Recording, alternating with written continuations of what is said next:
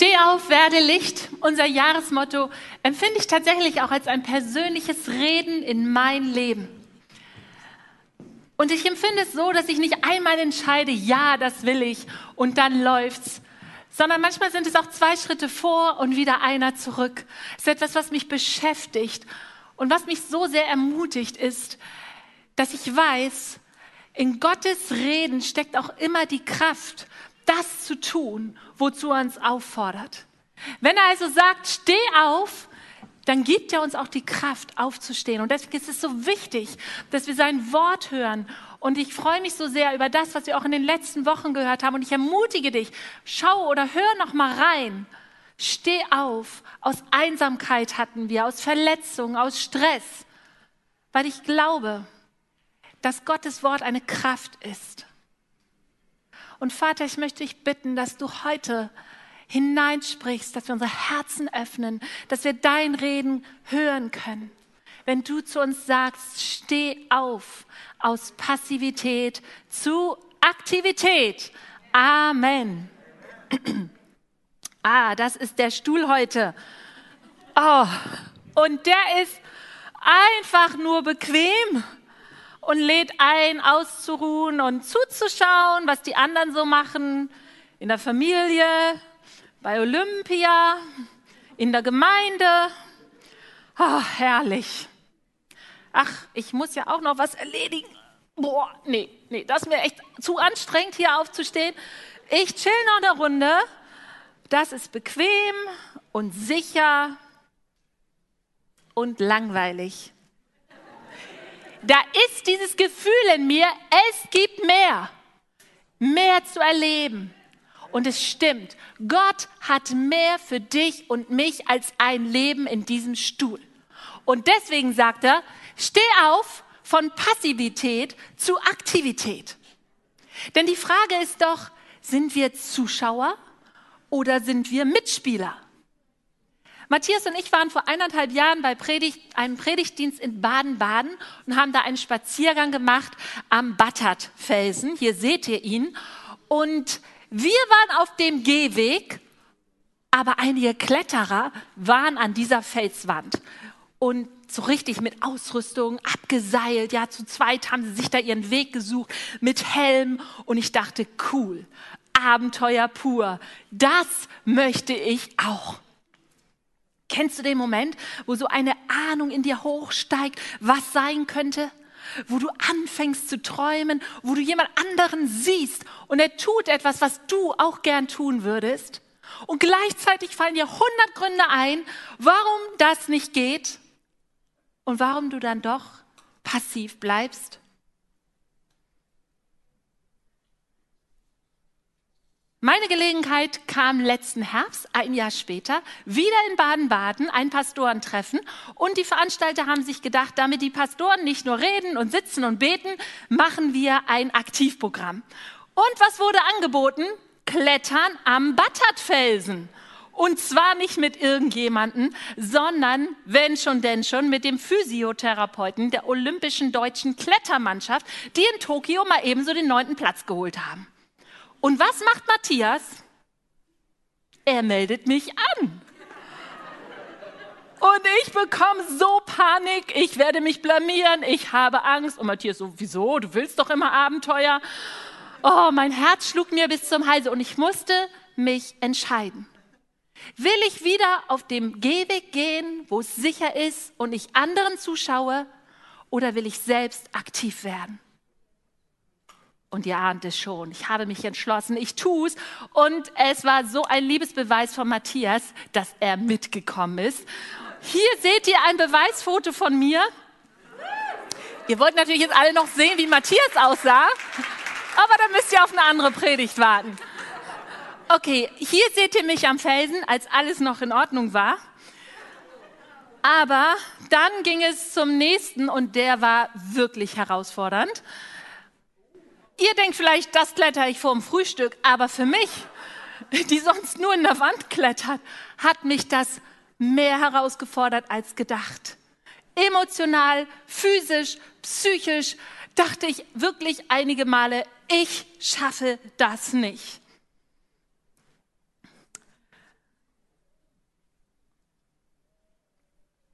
Und irgendwann rief ich dann aus, warum mache ich das eigentlich?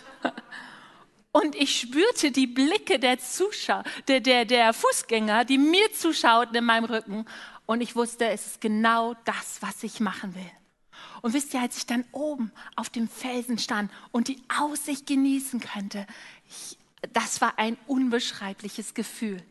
So ein Gefühl von so einer Mischung aus Glück und Dankbarkeit und Staunen über das, was möglich ist. Erfüllung. Ich hatte es geschafft. Und wisst ihr was? An dieser Wand hatte ich in kurzer Zeit mehr über Herausforderungen, über Vertrauen und über mich selbst gelernt als all die Monate zuvor. Gott sagt, steh auf aus Passivität zu Aktivität, weil er möchte, dass du diese besondere Mischung aus Glück und Erfüllung spürst, weil es gut ist zuzuschauen, aber noch viel, viel schöner ist, selbst aktiv zu sein und weil Gott möchte, dass du wächst. Und ich bitte euch, diese Predigt nicht so zu verstehen, als würde Gott so an euch ziehen und, ah, nun steh endlich auf, sondern als eine Einladung und eine Erinnerung Gottes. In dir steckt mehr. Sag doch mal zu deinem Nachbarn, du gehörst an den Felsen und nicht an den Stuhl. Du gehörst an den Fels und nicht auf den Stuhl.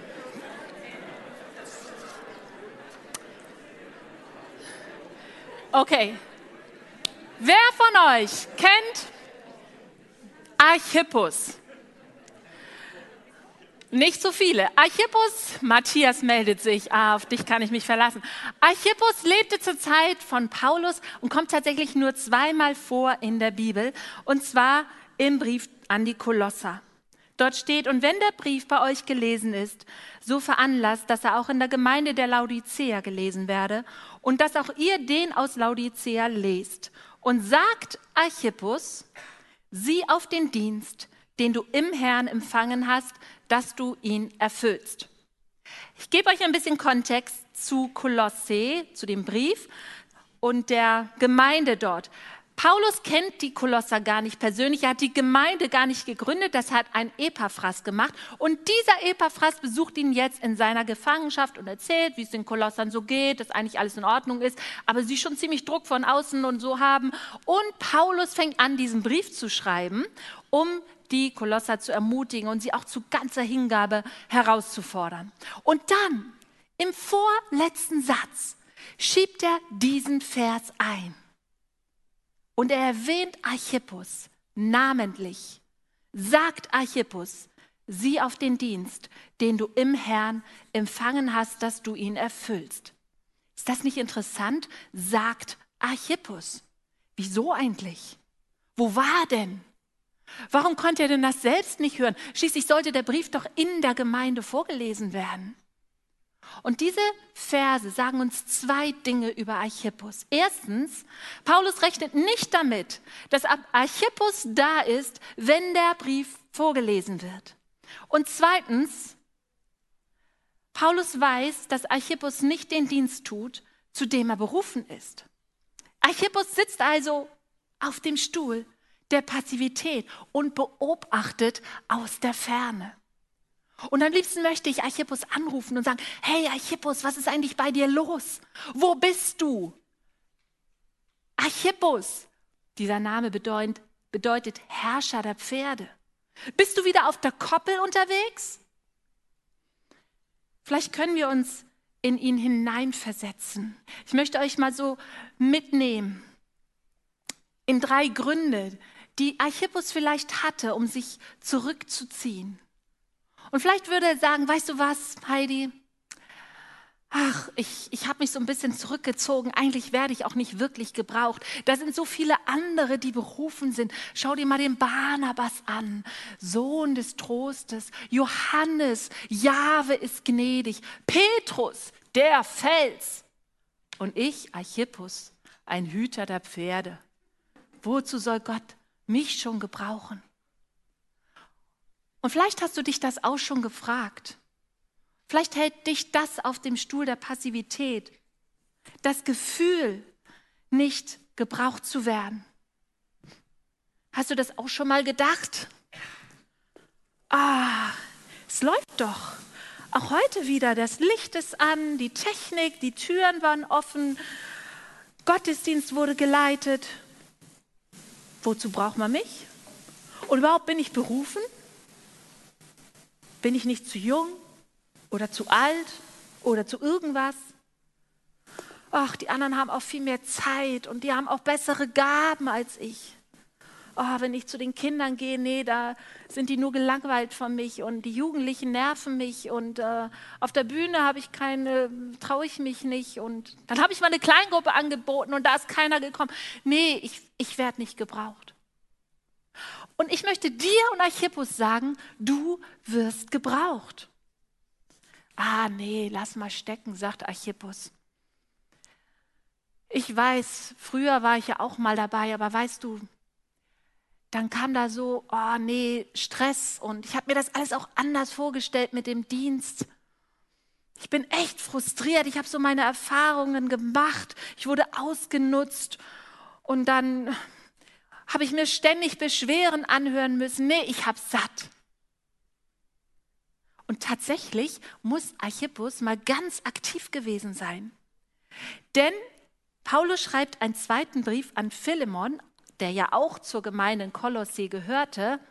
Und dort wird Archippus das zweite Mal, eins, diese beiden Male gibt es nur, das zweite Mal in der Bibel erwähnt. Und dort lesen wir, ich grüße Aphia, unsere Schwester, Archippus, der Seite an Seite mit uns für den Glauben gekämpft hat und die Gemeinde, die in deinem Haus zusammenkommt. Also Archippus war ein Mitstreiter Gottes, so nennt Paulus ihn, ein Mitstreiter, der an seiner Seite stand, ein ganz starker Begriff für einen Menschen, auf den er sich verlassen konnte, der alles hingegeben hat. Und jetzt, was war eigentlich passiert, dass Paulus ihn ermahnt, seinen Dienst nicht zu vernachlässigen? Vielleicht die Wirklichkeit, die uns frustriert. Wir wissen es nicht genau, aber wisst ihr, eines weiß ich. Wenn du anfängst, aktiv zu werden, wenn du nach vorne gehst, wenn du was bewegst, wenn du ein Teil eines Teams wirst, dann wirst du auch mal frustriert sein. Ich kenne das selber. Man startet mit großem Einsatz, stellt sich das alles vor und dann gibt es Missverständnisse. Jemand beantwortet deine Mails nicht. Da waren die Absprachen falsch. Die anderen sind so ganz anders als du, man reibt sich und dann wolltest du eine Kleingruppe mit jemandem leiten und dann zieht derjenige um und dann stehst du alleine da und hast Frust. So hast du dir das nicht vorgestellt. Weiß jemand, wovon ich rede? Und weißt du, die Frage ist nicht, ob der Frust kommt, sondern wie du mit dem Frust umgehst. Nee, sagt Archippus, Heidi, damit kriegst du mich nicht. Weißt du, das war irgendwie auch zu viel. Mit Paulus da immer durch die Gegend latschen, ey. Immer auf den Beinen, Hunger, Kälte, Verfolgung. Oh, ich lasse es mir jetzt auch einfach mal gut gehen. Und das ist der dritte Grund, den ich nennen möchte, der dich vielleicht in der Passivität hält. Das Bett, das uns ruft. Bequemlichkeit, Faulheit. Darf ich das Wort überhaupt aussprechen? Ich habe im Wörterbuch nachgesehen und dort steht, Faulheit kommt selten in deutschsprachigen Texten vor. Ja, wir sagen schon mal, wir sind gestresst, wir sind einsam. Aber würdest du auch sagen, ich bin faul? Wenn du jetzt mal so deinen Nachbarn anguckst, ja, würdest du ihm sagen, ich bin faul? Oder noch schlimmer, vielleicht sogar, du bist faul?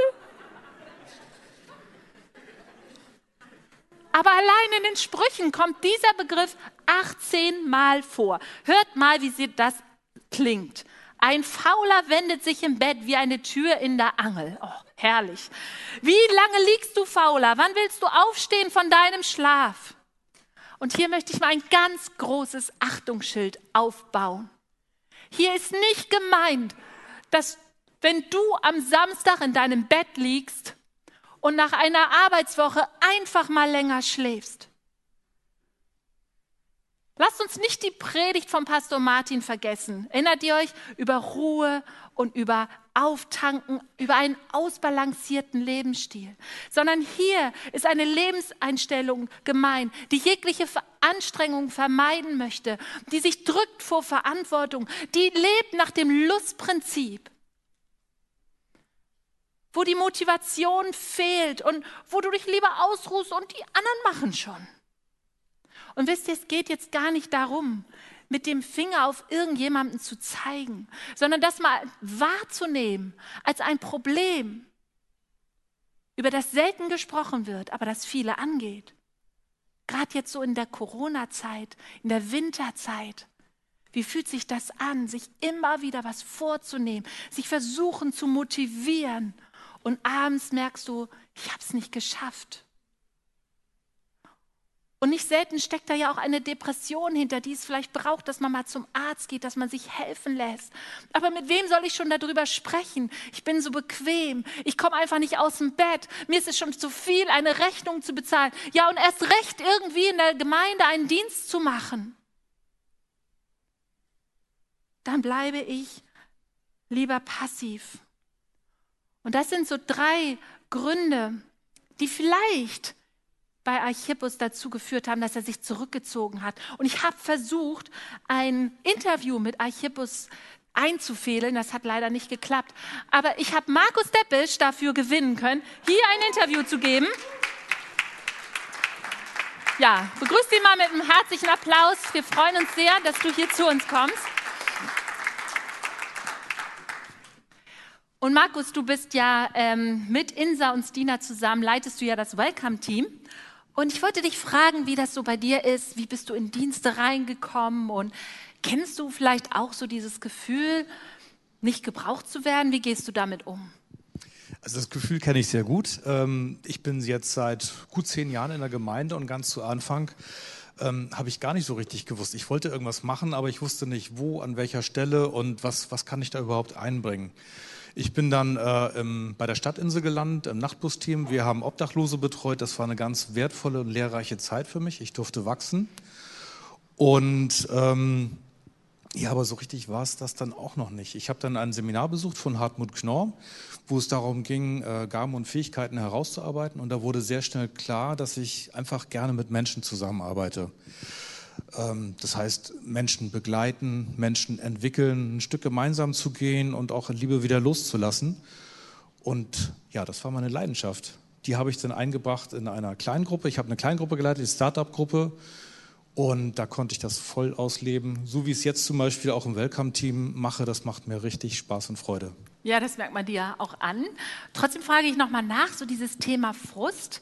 Gibt es das Thema für dich im Dienst, Frust? Ja, das kenne ich auch, sehr gut sogar. Ähm, es ist immer so, dass man als Leiter ähm, viel Zeit und Mühe und Liebe und Leidenschaft investiert. Und den Frust kenne ich insofern, ähm, ja, es ist einfach schade, wenn man einen Abend vorbereitet und dann sagen die Leute ab oder die Hälfte sagt ab oder noch viel schlimmer, es wird nicht abgesagt und die Leute kommen trotzdem nicht. Das ist total frustrierend und enttäuschend. Ich kenne es aber auch andersrum. Also ich kenne auch durchaus die andere Seite im Welcome-Team zum Beispiel, läuft es von ganz alleine. Da muss ich gar nicht so sehr viel machen, sondern ähm, gerade das operative Geschäft vorne am Foyer, das läuft wortlos und das ist eine Freude und ich sehe das mit Dankbarkeit auch, ähm, dass da so ein tolles Team dahinter steht. Ja. Und wir sehen, dass du dich von Frust nicht hast aufhalten lassen, Nein. sondern du sagst ganz oft, ich bin gewachsen. Und ähm, eine Frage hätte ich ja noch. Ich, meistens bist du schon da, wenn ich hier sonntags in die Kirche komme. Ähm, kennst du trotzdem auch mal das Gefühl, auch jetzt so vorm Fernseher mir den Gottesdienst angucken mit einer Tasse Kaffee im Bett und mich bequem zurückliegen? Ist das ein Thema für dich? Absolut. Also ich bin kein früher Vogel. Ähm, erst recht nicht am Sonntag. Ich liege da gern im Bett oder sitze auf dem Sofa und habe einen Kaffee. Und neben mir sitzt der Schweinehund. Und damit meine ich nicht meine Frau Petra, sondern die hat ihren eigenen Schweinehund und so sitzen wir manchmal zu viert auf dem Sofa. Das kenne ich, kenne ich absolut. Das ist auch für mich eine Herausforderung immer wieder. Ich kenne aber auch andere Zeiten der Passivität. Ähm, es gab mal eine Zeit in meinem Leben, da habe ich viel zu viel gearbeitet, beruflich. Hier in der Gemeinde und auch privat war es ganz schwer für mich, Nein zu sagen. Und so bin ich in einen Burnout gerutscht. Ähm, es hat praktisch eine Art göttliche Zwangsbremsung gegeben. Und ich, hab, ich war ungefähr ein Jahr krankgeschrieben und habe sehr lange gebraucht, um aus dieser Depression wieder rauszukommen. Das war gar nicht so einfach. Und als ich es dann fast geschafft habe, kam Corona dazu. Und das war die wunderbare Gelegenheit, weiter auf dem Sofa sitzen zu bleiben und mit Kaffee, Brötchen und Rührei den Gottesdienst äh, am Fernseher zu verfolgen. Und ähm, ja, da bin ich tatsächlich hängen geblieben. Das war nicht gut, das hat zu lange gedauert und ähm, ja, länger als mir selber gut getan hat. Und ähm, so wie ich eine göttliche Zwangsbremsung erhalten habe, habe ich auch einen göttlichen Tritt in den Hintern bekommen. Ähm, das war tatsächlich notwendig und ja, Gott hat mir eine Sehnsucht ans Herz gepflanzt, schon vor ganz langer Zeit und hat die praktisch neu aktiviert. Und so habe ich wieder Lust gehabt und auch wirklich Sehnsucht, in den Gottesdienst zu kommen, ähm, Gemeinschaft zu leben, sich auszutauschen, gemeinsam zu beten. Ja, und so bin ich wieder hier gelandet. Ich bin praktisch wieder aufgestanden und ähm, habe die Gemeinde regelmäßig besucht und so bin ich dann ja auch ins Welcome-Team gekommen. Und was eben für mich ganz wichtig ist, was ich daraus gelernt habe, stehe auf und werde Licht. Ja, das ist gut und richtig, aber mach es bitte nicht alleine, sondern mach es mit Gott und mach es mit deinen Geschwistern. Und das ist genau das, was wir zum Beispiel im Welcome-Team auch so leben. Du hattest mich ja vorgestellt als Leiter, aber ausdrücklich nicht alleine, sondern gemeinsam und gleichberechtigt mit Insa und Stina. Und das ist absolut gesund. Das ja. ist genau richtig, so bringt es Frucht und so wird es was. Ja, sehr, sehr gut. Danke für deine ehrlichen und offenen ich Worte, danke. Markus.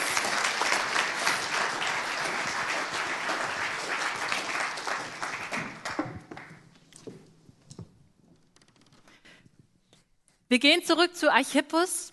Wir wissen, er ist nicht da, er ist zurückgezogen. Und jetzt ist ja die große Frage, was sagt Paulus zu ihm? Sagt Archippus, sieh auf den Dienst, den du im Herrn empfangen hast, dass du ihn erfüllst. Sagt Archippus, diese Einleitung ist ja sehr interessant. Wieso eigentlich?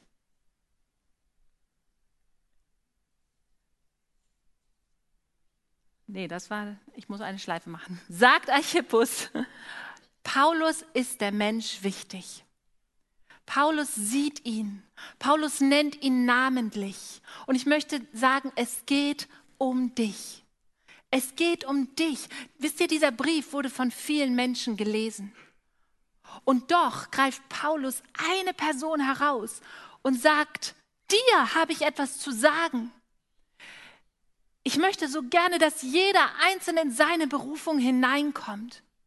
Ich meine nicht nur Timotheus, dem ich einen extra Brief schreibe, sondern ich meine jeden Einzelnen, weil ich weiß, jeder Einzelne hat eine Berufung von Gott bekommen. Menschen wie du und ich und wie Archippus. Menschen, die vielleicht gar nicht groß in der Bibel erwähnt werden. Aber ist das nicht peinlich? Stellen wir uns mal vor, unser Präses schreibt uns einen Brief, der wird öffentlich vorgelesen und dann wird gesagt, sagt Heidi, sie soll ihren Dienst nicht vernachlässigen. Oh, schon peinlich, oder? Und Paulus ist aber die langfristige Berufung von Archippus so viel wichtiger als diese kurzfristige Peinlichkeit, weil er weiß, Archippus steht vor einer Entscheidung und hier geht es um sein Leben, seine Berufung. Das hat Auswirkungen auf sein Leben, das wird Auswirkungen haben auf Menschen und deshalb spricht Paulus ihn an. Hier begegnet uns ein Paulus, der etwas in Archippus sieht, sogar mehr als er selber, und der mit so einem apostolischen Wort, möchte ich sagen, ihn zurückruft in seine Berufung. Gott sieht dich genauso. Ob du hier vor Ort sitzt, ob du online uns zuschaust. Er sieht dich, der du dich zurückgezogen hast. Er sieht dich, die du frustriert bist. Er sieht uns alle, die wir es uns bequem gemacht haben, wo die Motivation fehlt. Und er sagt, ich habe größere Pläne mit dir. Ich habe eine Berufung für dich. Ich erinnere dich daran. Ich rüttel dich wach. Und vielleicht hast du auch Menschen in deinem Leben, die dich daran erinnern. Vielleicht ist auch diese Predigt ein Reden Gottes zu dir, bei dem du merkst, der Heilige Geist spricht zu dir und erinnert dich daran, was du bekommen hast, was du im Herrn empfangen hast. Er tut es, weil du ihm wichtig bist. Und zweitens, es geht um deine Berufung. Sieh auf den Dienst, den du im Herrn empfangen hast und hier finde ich interessant, dass hier nicht steht vom Herrn, sondern im Herrn. Und dieser Begriff kommt sehr häufig vor bei Paulus. 148 Mal sagt er im Herrn, in Christus, in ihm. Warum? Weil das so seine zentrale Ausdrucksweise ist für die neue Wirklichkeit, in der wir leben, wenn wir unser Leben Jesus gegeben haben. Wenn wir sagen, Jesus, ich möchte, dass dein, ich möchte dein Kind sein. Ich möchte, dass du mein Herr bist, dass du mein Retter bist. Dann bist du in Christus. Und dafür gibt es auch andere Bilder, ja. Man spricht ja auch von gläubig sein oder Schaf oder Nachfolger. Aber Paulus benutzt vor allen Dingen diesen Begriff. Und ich glaube, weil das diese enge Lebensverbindung ausdrückt. Als Christ läufst du nämlich nicht nur Jesus hinterher, sondern Christus lebt in dir und du lebst in Christus. Nun lebe nicht mehr ich, sondern Christus lebt in mir. Es ist eine komplett neue Existenz. Und das ist eine ganz andere Dimension, als viele von uns Nachfolge verstehen. Es geht nicht nur darum, what would Jesus do, dass ich ihm ein bisschen ähnlicher werde. Es geht darum, dass du dein Leben aufgibst und ein neues Leben anfängst, wo Jesus in dir wohnt und dein Herr ist. So weit geht dieses in Christus sein. Ich möchte euch das mal illustrieren. Stellt euch mal vor, diese Tablette, das seid ihr und das ist Jesus, dieses Wasserglas. Und bisher führte die Tablette so ihr eigenes Leben. Und wenn du sagst, ja Jesus, ich möchte, dass du mein Herr und Retter bist, dann bist du in Christus. Und das ist durchaus eine prickelnde Erfahrung. Und vor allen Dingen Du veränderst dich. Die Tablette bleibt nicht, wie sie ist. Es entsteht eine neue Verbindung. Und zwar so sehr, dass man Tablette und Wasser nicht mehr trennen kann. Da ist etwas Neues entstanden.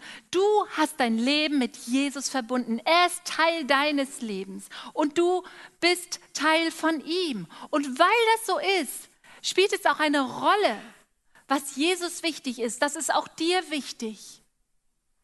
Und dein Leben bekommt auch einen neuen Lebensauftrag. Du bekommst nicht nur ein neues Leben, du bekommst auch einen neuen Lebensauftrag. Das gehört zusammen. Dienst im Herrn ist integraler Bestandteil deiner neuen Identität. Hast du das gewusst?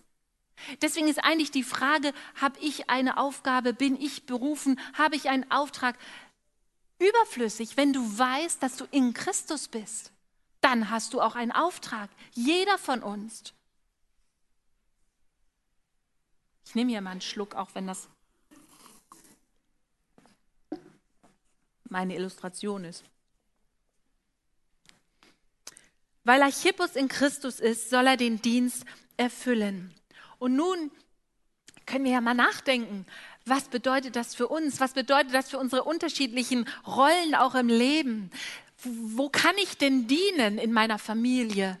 Auf meiner Arbeit, in meiner Gemeinde, in meiner Nachbarschaft. Und ich glaube, das ist so eine wichtige Frage. Vielleicht ist es die Frage, die du aus diesem Gottesdienst mitnimmst. Gott, was hast du mir gegeben? Was ist mir in Jesus gegeben? Was ist mein Auftrag?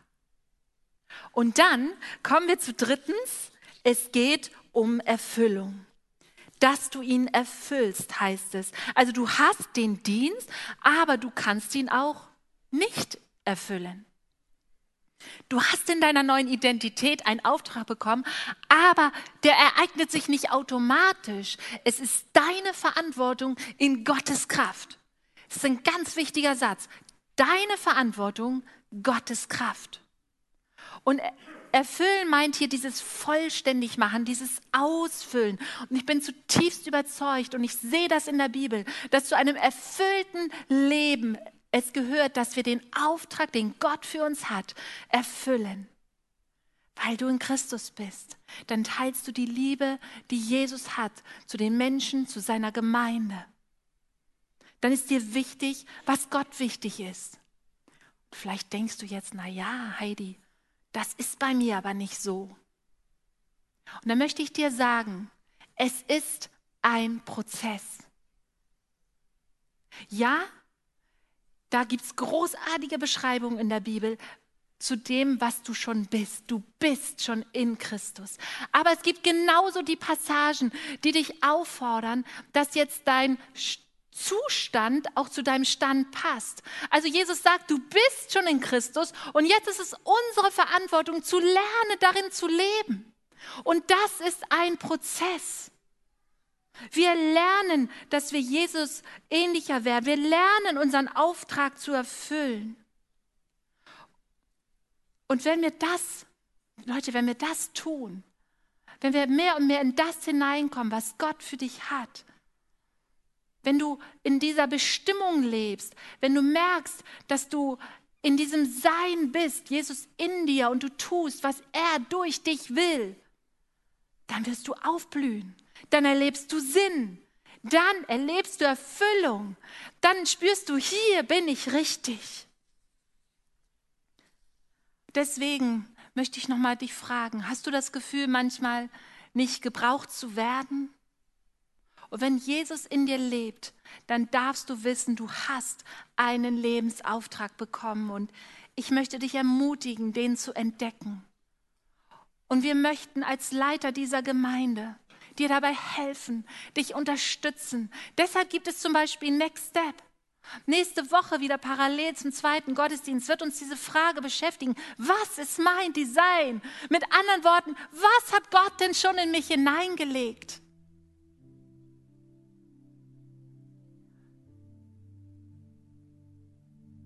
Unsere Tochter hat ein neues Hobby in Corona entwickelt. Und zwar backt sie so gerne. Und zwar so viel Kuchen, dass wir kaum mehr wissen, wie wir das alles aufessen sollen. Aber wisst ihr, jetzt haben wir gemerkt, bevor wir immer mehr essen, bevor wir immer dicker werden, wie wäre es, wenn wir das mal weitergeben? Dir ist so viel gegeben. Wie wäre es, wenn du erkennst, was das für ein Segen ist, wenn du das weitergibst, wenn du andere damit beschenkst, wenn du andere damit segnest? Und ich bin mir sicher, Gott hat dir Gaben gegeben. Vielleicht ist es das Backen, das Kochen, dass du gerne Gäste bei dir zu Hause hast, dass du eine Atmosphäre kreieren kannst, wo Menschen sich wohlfühlen. Und du denkst dir, wo kann ich das in der Gemeinde einsetzen? Und ich möchte dir sagen, nächste Woche nach dem zweiten Gottesdienst treffen wir uns genau mit diesen Menschen, die sagen, ich kann mir vorstellen, in diesem Bereich mit anzupacken. Ich arbeite gerne praktisch und es geht um unser neues Café im Neubau. Und ich glaube, dass Gott schon Menschen vorbereitet hat und vielleicht auch heute zu dir spricht und sagt, das könnte dein Platz sein. Und wisst ihr, das ist ja nur ein, ein Team, das ich jetzt euch mal vor Augen male. Und wir wir möchten euch befähigen, wir möchten euch freisetzen, wir möchten sehen, dass viele Menschen in ihre Berufung hineinkommen und diese Erfüllung erleben. Aber vielleicht frustriert dich auch die Wirklichkeit. Vielleicht steht dir eine Situation vor Augen, die dich im Dienst frustriert hast. Und ich möchte dir eine Frage stellen. Hast du jemals darüber nachgedacht, dass Gott diese Situation benutzt, damit du wächst? Für mich war das ein Game Changer, als ich mehr verstanden habe, dass Gott Situationen benutzt, Umstände gebraucht, um mich herauszufordern, zu wachsen in meinem Vertrauen, in meinem Glauben. Dass das Tests sind, dass ich mich bewähren darf, dass ich daran stärker werden darf. Und plötzlich bekommt der Frust, den du hattest, sieht der einfach ganz anders aus und du kannst sie annehmen und nutzen und dranbleiben. Gott hat Pläne für dich vorbereitet und er bereitet dich dadurch zu. Und wenn du träge geworden bist oder bequem, dann möchte ich dir sagen, weck den Jesus in dir. Er ist die Kraft in dir. Sei dir dessen bewusst, schau wieder neu auf ihn und sag, Gott, mit dir will ich es noch einmal probieren. Nicht aus meiner eigenen Kraft, aber mit deiner von Passivität zu Aktivität. Wisst ihr, ich musste mich entscheiden, werde ich wieder auf dem Spaziergang, auf dem Spazierweg sein und zuschauen oder werde ich selber klettern? Und ich habe mich entschieden, aktiv zu werden und es war viel schwerer, als ich gedacht habe. Dreimal habe ich echt gedacht, ich gebe auf, ich schaffe es nicht. Aber warum habe ich durchgehalten? Ich hatte Hilfe von oben und ich hatte Hilfe von unten. Unten stand nämlich Matthias, mein Ermutiger, der gesagt hat, du schaffst das. Ich bin stolz auf dich, auch wenn ich da einfach nur rumhing. Hat er schon gesehen, dass ich hochkommen würde. Und neben ihm standen zwei Kletterer, die weit mehr Erfahrung hatten. Und die haben mir Tipps gegeben. Und die haben gesagt, du musst mit beiden Händen rechts, mit beiden Füßen links. Und ich dachte, wäre ich nie drauf gekommen. Aber es hat geklappt. Habe Menschen in deinem Leben, die dich ermutigen, die mehr in dir sehen, als du selber in dir siehst, die dir auch schon voraus sind, die schon da sind, wo du hin möchtest.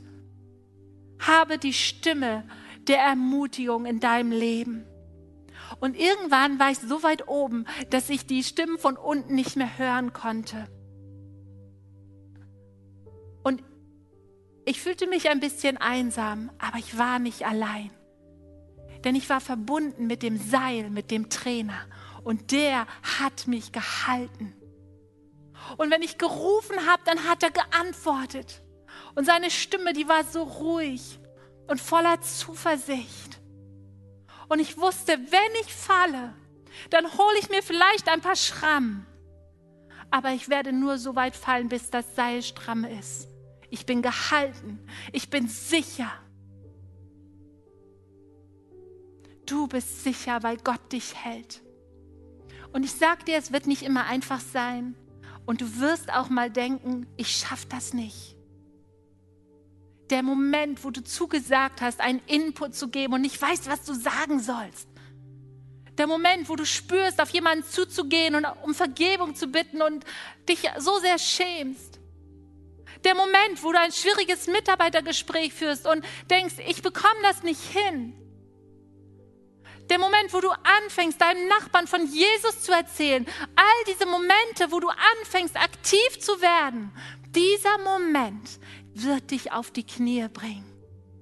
Und dort wirst du erleben, dass Gott da ist, dass er redet, dass er dich hält. Und du wirst staunen über das, was möglich ist, denn Gottes Pläne mit dir sind größer, als was du dir vorstellen kannst. Und du wirst staunen und sagen, Herr, niemals hätte ich damit gerechnet, aber danke. Danke, dass du mich gebrauchst. Danke, dass ich in deinem Auftrag leben darf. Und du wirst diese Erfüllung spüren. Du wirst dieses Glück fühlen, was es heißt, im Willen Gottes zu leben. Es gibt nichts Besseres, als im Willen Gottes zu leben. Und deshalb ruft er uns zu, steh auf aus Passivität zu Aktivität. Amen. Lasst uns zusammen beten. Danke, Jesus.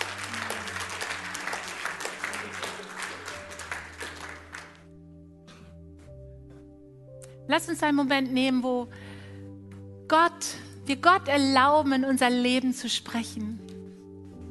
Vielleicht möchtest du ihn fragen, was ist, was ist mein Auftrag? Was hast du mir gegeben?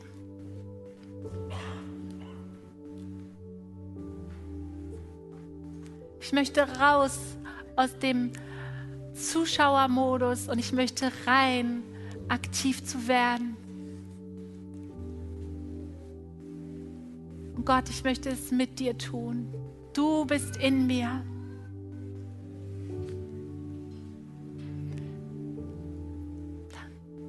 Glaube, es sind einige hier, die das ganz neu hören dürfen. Gott lebt in dir. Tu es nicht allein. Lerne auf ihn zu schauen.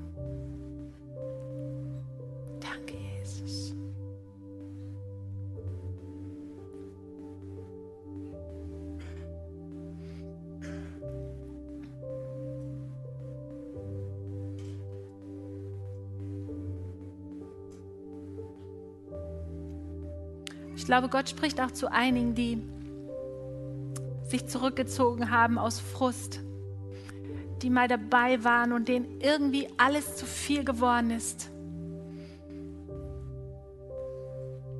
Gott möchte da anknüpfen, wo du aufgehört hast.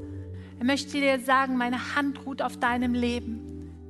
Die Berufung lebt. Ich habe sie nicht zurückgenommen. Ich habe mich nicht abgewendet von dir. Ich habe dich nicht zur Seite gestellt, auch wenn es für dich so anfühlt. Und ich rufe dich heute neu heraus, aufzustehen und in dem weiterzumachen, was ich dir anvertraut habe. Und Vater, ich segne jeden, jeden, der sagt, ich möchte das. Ich möchte erleben, diese Fülle, diese Freude, dieses Sein in dir. Ich bitte dich, dass du Menschen heute auf eine neue Ebene stellst, dass du sie herausrufst, dass du den Blick nach vorne auch klar machst und dass du Menschen an die Seite stellst, die unterstützen, die ermutigen, die an die Hand nehmen.